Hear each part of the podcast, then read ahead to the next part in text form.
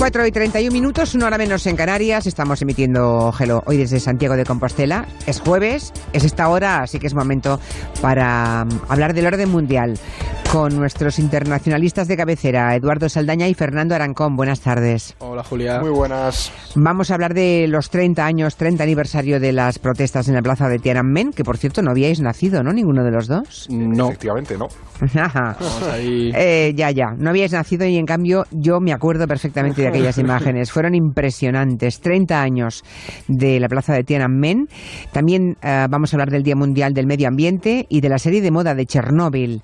Eh, De todo eso y algunas cuestiones más, sobre todo las que preguntan los oyentes. Por ejemplo, tenemos audio de una oyente que dice que está viendo la serie Chernóbil, de Chernóbil, que se está poniendo muy de moda. Yo, a ver si este fin de semana la puedo ver. Son seis capítulos, así que ¿la habéis visto vosotros? Sí. Sí, ayer la terminé.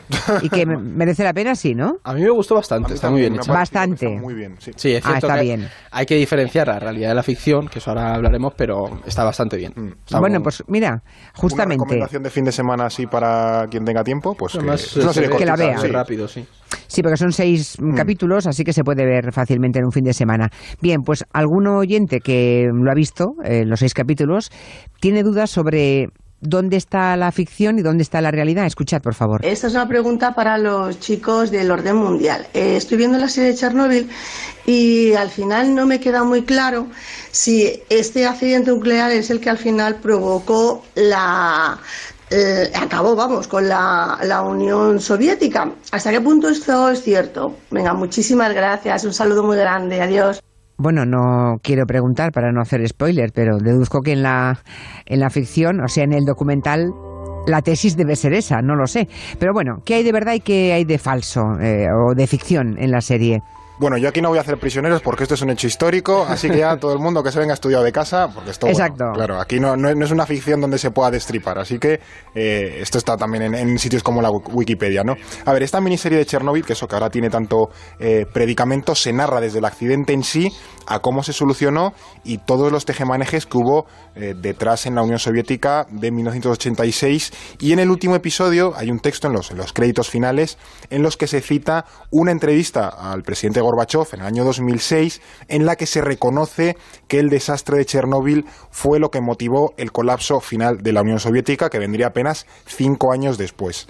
Eh, yo no tengo intención de llevarle la contraria a Gorbachev, que él probablemente sepa bastante más que yo, pero esa afirmación es un poco matizable, ¿no? Porque sobre todo sigue habiendo muchas interpretaciones sobre qué provocó realmente el colapso de la Unión Soviética. Por ejemplo, cuando ocurrió el accidente en Chernóbil en abril del 86, eh, la Unión Soviética llevaba más de seis años enfangada en la guerra de Afganistán, donde llegó a tener movilizados más de 100.000 soldados, que muchos de ellos eran jóvenes que les tocaba hacer allí el servicio militar. De hecho, si no recuerdo mal, en las tareas de limpieza de Chernóbil Sí, se reclutó a miles de jóvenes en los que se les prometió que si estaban, no sé si era un minuto o algo así en la terraza y limpiando escombros del que eran absolutamente radiactivos, se libraban del servicio militar en Afganistán. O sea, que era, era un cambio eh, brutal y muchísimos aceptaron precisamente por eso, ¿no? También Por era cierto, la época... por cierto, Sí. recordemos que es entonces cuando en esa guerra de la URSS, la vieja Unión Soviética en Afganistán, es cuando Estados Unidos arma Eh, a los talibanes. a los talibanes. ¿eh? Podríamos hacer y de aquellos de lodos, lo que luego hemos pasado. Y luego salió esos créditos de Rambo 3 dando las gracias a los mujahidines por... eh. No, la foto mítica Claro. en la Casa Blanca Exacto. de todos los Sí, talibanes ahí habido- sentados. Muchas maravillas no era ahí. el tema, no era el tema, pero bueno, eh,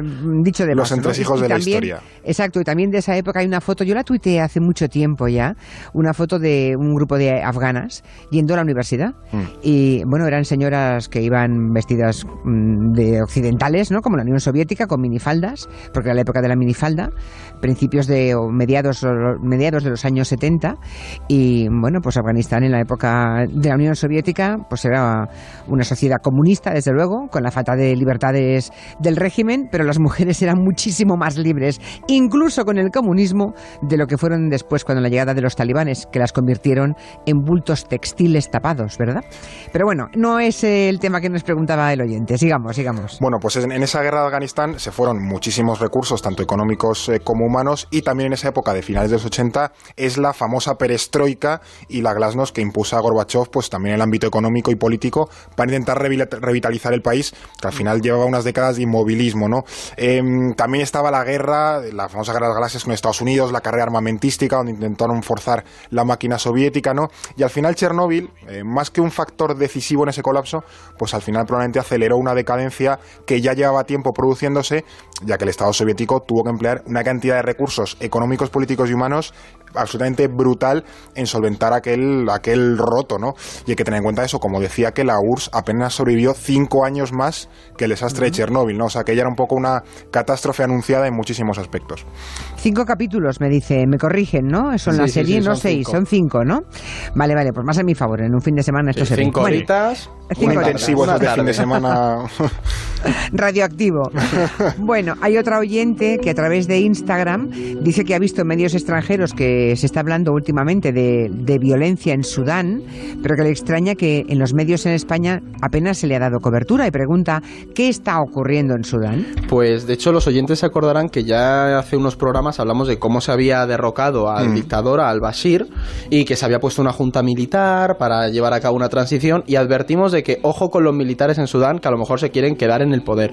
Bueno, pues la, oposición, el movimiento de la sociedad civil, eh, estaba asentada desde que se, antes de que se derrocara a Bashir frente a la sede de la junta militar. Bueno, pues este lunes los militares, de manera totalmente inesperada, sin previo aviso, entraron en el campamento de la oposición y dispersaron a los, manifestantes. Nos podemos imaginar la forma en la que se hizo esto. Es decir, en el primer día, o sea, el mismo lunes, se cerró con 30 muertos y decenas de heridos. Y ahora, cinco días después, la cifra es de más de 100 muertos y 500 personas heridas después de toda esta represión. ¿Qué pasa? Que después de reprimir a estos civiles y de romper, por supuesto, todas las negociaciones, la Junta ha dicho que ahora está preparada para sentarse de nuevo a dialogar y la oposición en Sudán ha dicho que nada de nada, que ya no hay margen y que tienen que irse directamente del poder.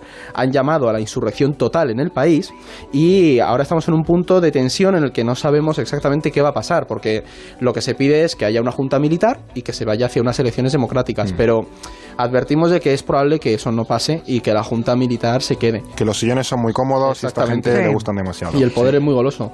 Desde luego. Eh, también Ignacio manda su pregunta, lo, ha usado el correo electrónico y dice lo siguiente. Es casi una pregunta como de test, ¿eh? de, cultura de Trivial, de quesito de trivial. De trivial. ¿Por qué Puerto Rico no es una colonia? Bueno, pues vamos a por el quesito. Em, creo que ya hemos hablado aquí alguna vez de cuántas colonias quedan en el mundo, que España, por cierto, sigue teniendo una, que es el Sahara Occidental. Pues bueno, Puerto Rico no es una de esas colonias que todavía existen en el mundo, al menos oficialmente según la ONU pero extraoficialmente se parece bastante a una colonia.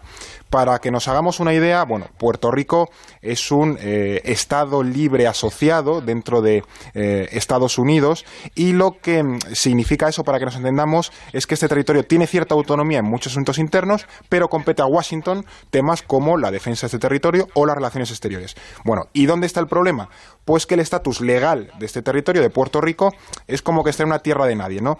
Por ejemplo, los puertorriqueños son considerados mm, ciudadanos estadounidenses con los mismos derechos que una persona de Dakota o de Alabama, pero no pueden votar al presidente de Estados Unidos. ¿Y por qué? Pues porque es el territorio en sí, la isla de Puerto Rico, la que no tiene derechos políticos al no ser un Estado de la Unión por lo que al final tampoco tiene derecho a tener, por ejemplo, congresistas o senadores. Simplemente tiene dos representantes allí en Washington que no tienen voto. Y sin embargo, sí se les aplican las leyes federales. Y eso lleva a fuertes críticas en Puerto Rico ante la hipocresía, entre comillas, de que se les imponen leyes sobre las que no tienen derecho a decidir. Es el típico lema de la relación estadounidense de no hay representación sin, o sea, no hay impuestos sin representación. Pues al final Estados Unidos ha acabado imponiendo eso. ¿Y hay solución a esta situación aquí de Puerto Rico en tierra de nadie? Bueno, pues la opción preferida en la isla no es la independencia, sino la estadidad, es decir, integrarse en los Estados Unidos como un Estado más pero de momento pues no parece una cosa bastante probable y para cada presidente que llega este es un asunto bastante secundario. De hecho creo que tanto Trump como Hillary en la campaña del 16 prometieron sí, revisaremos esto, es una prioridad y tal y cual y luego ninguno y luego han pasado, evidentemente. Llevan años con eso. Claro. Bueno, lo dicho, vamos a abordar ahora otra efemérides importante y es que acaban de cumplirse 30 años de las protestas de la plaza de Tiananmen en China. Los que tienen edad para recordar seguro que se quedaron impactados porque hay una imagen muy icónica, la del joven frente al tanque con los mm, brazos en alto. Fue un momento histórico muy importante para China porque, mm, claro, es que mm, todos creímos en aquel momento que tal vez llegaría la democracia o como mínimo se aproximaría más a ella en China. No fue así porque aplastaron aquella revuelta. Recordemos cómo sonaron aquellas protestas.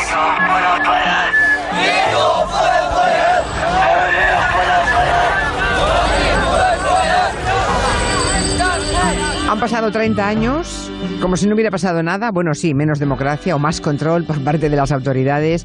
Habrá que recordar, me parece interesante, Eduardo y Fernando, ¿Por qué empezaron las protestas? ¿Qué pretendían? ¿Cómo se aplastaron? Hacer un poco de historia y de contextualización. Pues la verdad es que es algo importante, sobre todo por ver cómo se fue fraguando este, este descontento. Es decir, para entenderlo tenemos que situarnos en la China de la época, sobre todo una China en la que el gobierno ese gobierno que ya no era en la línea maoísta, sino el gobierno de Deng Xiaoping, quería hacer del país una potencia mundial. ¿Qué pasa? Que para eso necesitaban, y es la línea que tomaron, lo que tenemos hoy en día, desarrollar una economía de libre mercado socialista. Pero eso pasaba por tener un sistema bastante rígido y sobre todo que no cuestionara el liderazgo del partido. ¿Qué pasó? Que frente a esto, eso no pasó rápidamente, sino que fueron unas mm. décadas, de los años 60, 70, que se fue fraguando, surgieron personas que se oponían a la nueva deriva, deriva perdón, del Partido Comunista. Entre ellos, un ejemplo llamativo es el de un ex general que se llama Hu Yaobang. ¿Y por qué es importante? Porque este hombre murió en el 89 y muchos eh, estudiantes le habían tomado como ejemplo, como esa resistencia contra el Partido Comunista, y empezaron a ir a la plaza de Tiananmen también a honrar su muerte. La élite del partido, como vemos, quería dejar de lado el, socialismo maoísta para tomar ese control político mientras abría la economía. ¿Qué pasa? Que al principio toda esta estrategia se aplicó en las zonas rurales y ahí no tuvieron resistencia, ahí la gente lo recibió bastante bien. Sin embargo, cuando el gobierno empezó a aplicar las reformas, esa toma del control político en las ciudades, se encontraron con más resistencia. Tenías estudiantes urbanos formados, educados, que protestaban primero contra esa corte de libertades contra la corrupción que empezaba a haber en el Partido Comunista y el aburguesamiento de la élite. Pedían libertad política al fin y al cabo. Pero aquí hay una cosa importante a señalar y es que no llegaban a estar en contra de las ideas maoístas, sino sobre todo de la deriva que estaba tomando el sistema político chino. De hecho hay que tener aquí en cuenta una cosa que no, no se suele mencionar y es que nosotros nos quedamos, por ejemplo, con las protestas de Tiananmen que al final fueron importantes y muy relevantes, ¿no? Pero después de que el gobierno eh, reprimiera a los manifestantes, muchos de ellos eh, pues jóvenes, evidentemente, en otros sitios del país se echaron también a las calles para denunciar esa represión, ¿no? Entre el 5 y el 8 de junio, por ejemplo, hubo manifestaciones y enfrentamientos en más de 180 ciudades chinas y eso al final se ha quedado fuera del radar. Claro, es decir, fue una solicitud de, libertad política mm. a nivel nacional, una resistencia contra el Partido Comunista pero eh, además nunca han llegado a dar las cifras de la gente que murió asesinada por, la, por los militares, porque los aplastaron, ¿no? No sabemos si fueron 500 o 500, o, bueno, 500.000 seguro que no, pero, pero o 5.000 sí, o unas pocas decenas a, miles. También pasa, por ejemplo, en Chernóbil, que oficialmente la, cifra de víctimas sigue siendo 31 personas en Chernóbil. Pero, Seguramente se contagió en aquel momento China de lo que se veía que estaba ocurriendo en la Unión Soviética, ¿no? Y que creyeron que llegaban tiempos de libertad para todos y intentaron dar algún paso y acabó como acabó. Mm. Habría que ver cómo ha evolucionado a día de hoy el control de la sociedad china, porque está claro que lo que consiguieron con las protestas es que el gobierno, em, para evitar que se pudieran reproducir situaciones parecidas, actuó con mano dura.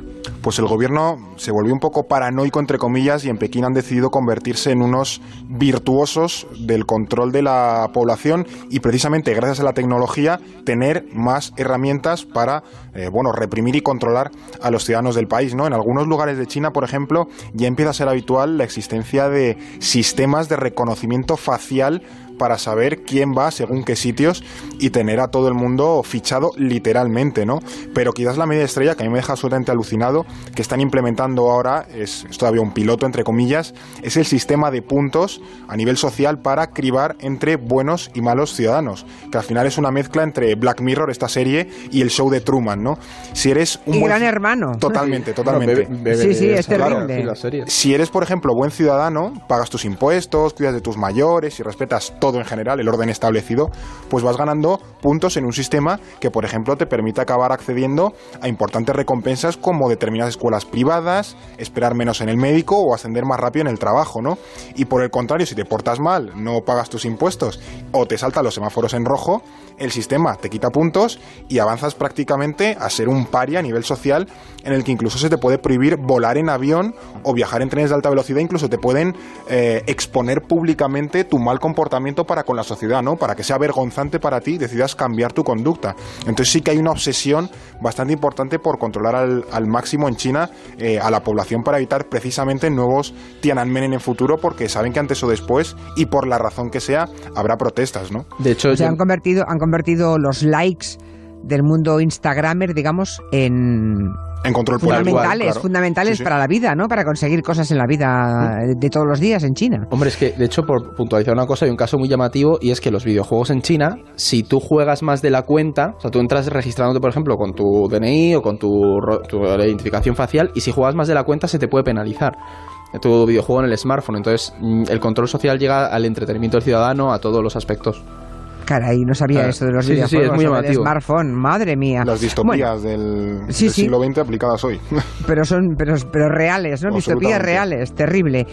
¿Sería aquella vez el intento en Tiananmen y hace 30 años la última oportunidad que ha tenido, eh, la última oportunidad que tiene China de alcanzar la democracia real? Lo digo porque no sé si, mm, en vista de lo que contáis, no parece que sea posible siquiera que lo vuelvan a intentar dentro de 10 años o 15, tal como va la cosa. Bueno, de hecho yo no sé quién había esta semana que decía que hoy en día la gente no llegaría mm. ni a la plaza de Tiananmen, pero la verdad es que es una pregunta realmente difícil de responder, sobre todo porque nadie es capaz de, de decir si los chinos en ese momento perdieron su tren democrático. Como hemos visto, el gobierno tiene un control total sobre la población. Por poner un dato, gastan más en seguridad interna que en defensa exterior. Es decir, pero esto no significa que no tenga puntos débiles. Hay quien señala, por ejemplo, que el surgimiento de la clase media en China va a traer consigo un reclamo de libertades, pero no es 100% seguro.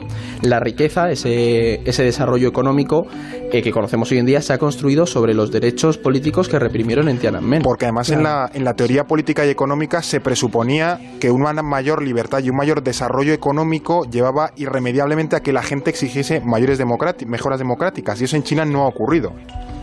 Claro, así es muy fácil, ¿verdad? Sin derechos laborales, trabajando la gente 10 horas al día, la producción es baratísima, ¿no? Es que eso es con lo que juegan. desde luego, a algunos aquí le encantaría ¿eh? que los derechos laborales de los trabajadores en España o en otros lugares de Occidente fueran parecidos a los derechos laborales de los chinos, o sea, inexistentes. no sé si se parecen tanto a la idea comunista, pero sí que tienen los extremos se tocan, ¿no? A veces, pues. Claro, claro.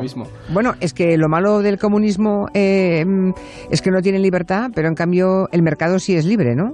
Es un poco libre mercado, Sí, bueno, de hecho el modelo chino es muy Pero en un régimen, es, un régimen claro. Ellos han inventado su particular a la carta, modelo a la carta, ¿no? De hecho, hay una cosa muy llamativa que hoy estábamos leyendo, y un artículo que saca el Financial Times, que dice que los chinos jóvenes, por contrarrestar esta idea de que la clase media va a resistir al gobierno, los chinos jóvenes ahora, con esta guerra de Donald Trump que estamos hablando, han visto, por ejemplo, cómo se está reduciendo su, su riqueza.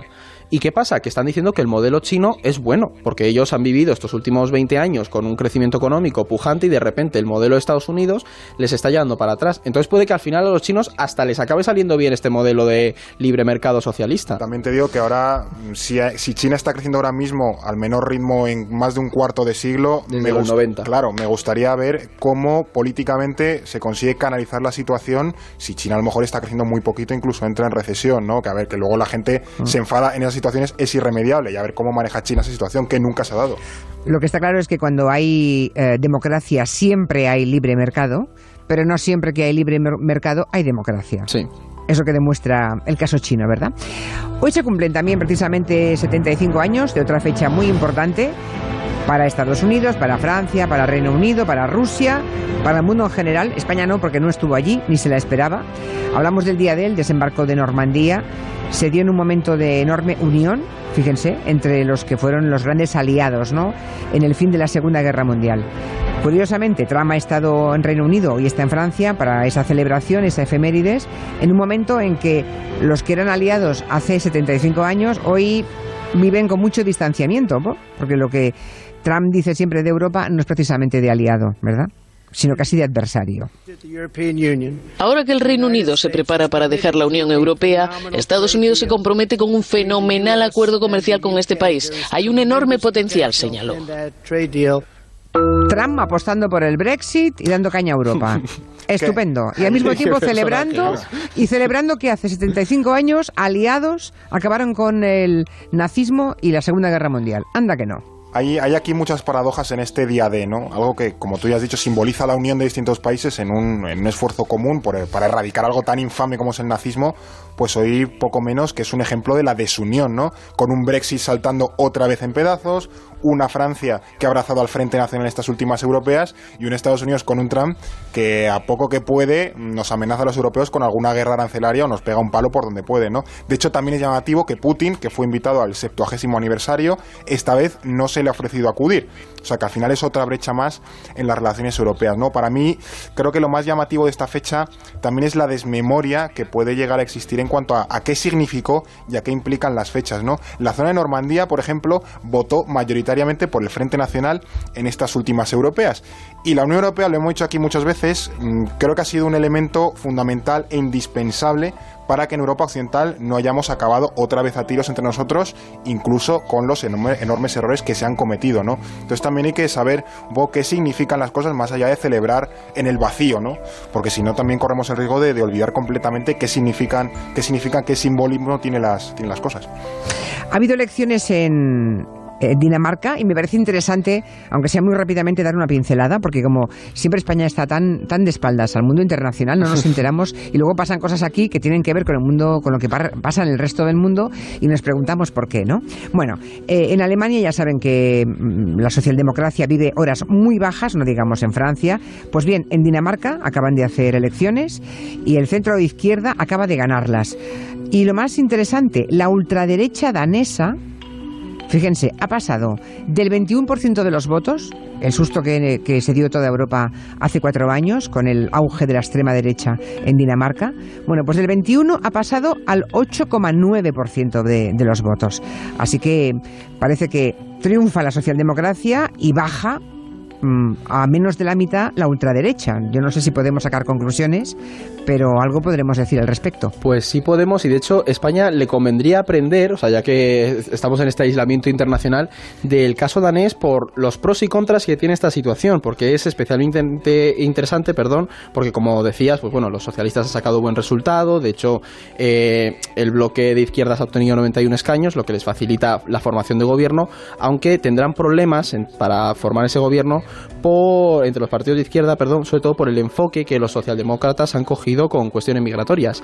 ¿Qué, ¿Qué pasa? Que es aquí donde está la parte más interesante de todas estas elecciones. Porque como decías, Julia, la ultraderecha ha caído bastante, se ha dado un porrazo tremendo, pero eh, mucha gente se estará preguntando por qué. ¿Por qué ha venido esta caída de la ultraderecha? Bueno, pues porque han caído la ultraderecha en su propia trampa. Y es que el discurso anti-inmigración ha calado mucho entre los dos partidos, entre los socialdemócratas y los conservadores. De hecho, los socialdemócratas a lo largo de este último gobierno han apoyado leyes antimigratorias que han promovido los conservadores y la ultraderecha. ¿Qué pasa? que esta victoria de los socialdemócratas se basa en un juego que puede ser peligroso en el largo plazo, en esta legislatura. ¿Por qué? Porque por un lado han dicho, oye, nosotros vamos a proteger este sistema del bienestar, que es un ejemplo, que es algo que los conservadores no han estado haciendo estos años, pero ¿Qué pasa? Que a la vez vamos a tener que frenar la inmigración para proteger este sistema eh, del bienestar nórdico que nos ha caracterizado, algo que los partidos más a la izquierda tampoco han hecho. Es decir, has aglutinado votos, pero el discurso anti-inmigración, por poquito que sea, ya está ahí. Ya, ha calado. Claro, entonces ¿qué pasa? Que esto es lo de siempre, es un centro-izquierda pero ojo que el discurso ultraderecha también puede calar para proteger el bienestar de nuestro, de nuestro Estado y de nuestro sistema. Entonces es curioso el caso danés, a mí me ha llamado mucho la atención, digo, anda, a ver qué pasa aquí. Pues estaremos atentos a lo que pasa en Dinamarca. cómo van haciendo los socialdemócratas. Último toque, lo de la crisis del ébola, que ha vuelto con fuerza a la República Democrática del Congo, está fuera de control. Em, ya han muerto más de mil personas de ébola, otra vez en el Congo.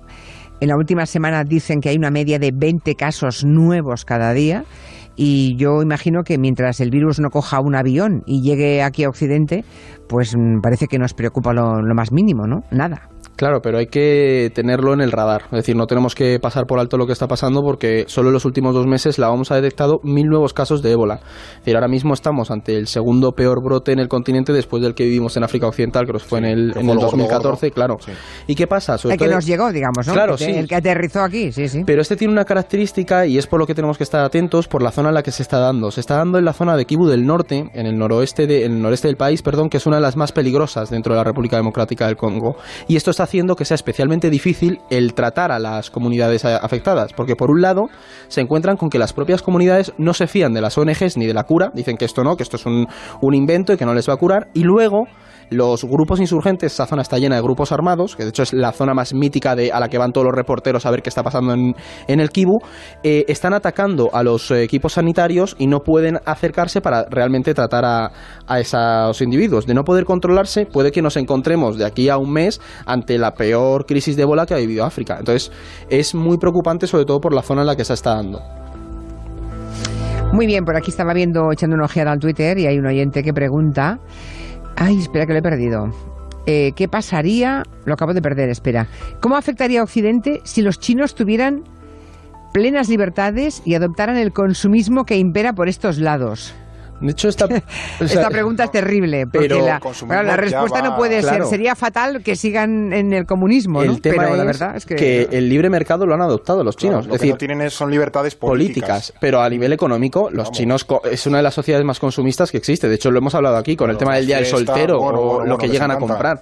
Entonces, eso ya está pasando. El problema es que tuvieran libertades políticas y fuera un sistema más democrático. Ahí, de hecho, yo no sé qué llegaría a pasar. No, la verdad es un tal distopía ahora mismo. Bueno, a nivel económico, el, el nivel de liberalización que, vive, que se vive China es bastante similar en algunas zonas del país al que podemos tener en los países occidentales. ¿no? O mayor, incluso te diría, un Shanghái tiene que ser tremendo. Sí. O sea, es una mezcla, es una mezcla total de comunismo y capitalismo. Pero les ¿eh? ha claro, ¿eh? es un Ojo. comunismo sobre todo a nivel, pol, a nivel político, pero un comunismo, o sea, un libre mercado a nivel económico. Es esa Sí, mezcla única que tiene China. Bueno, Vietnam la está cogiendo un poco. El tema es que son 1.300 millones de individuos, ¿eh? Correcto. Y controlar a Cualquier 1.300 cosa millones de Claro. personas. Sí, todo lo que afecta a 1.300 millones de personas, cuidado que nos afecta. ¿Y de qué manera? Bueno, pues ahí lo dejamos. Hasta la semana que viene. Adiós. Adiós. Recuerden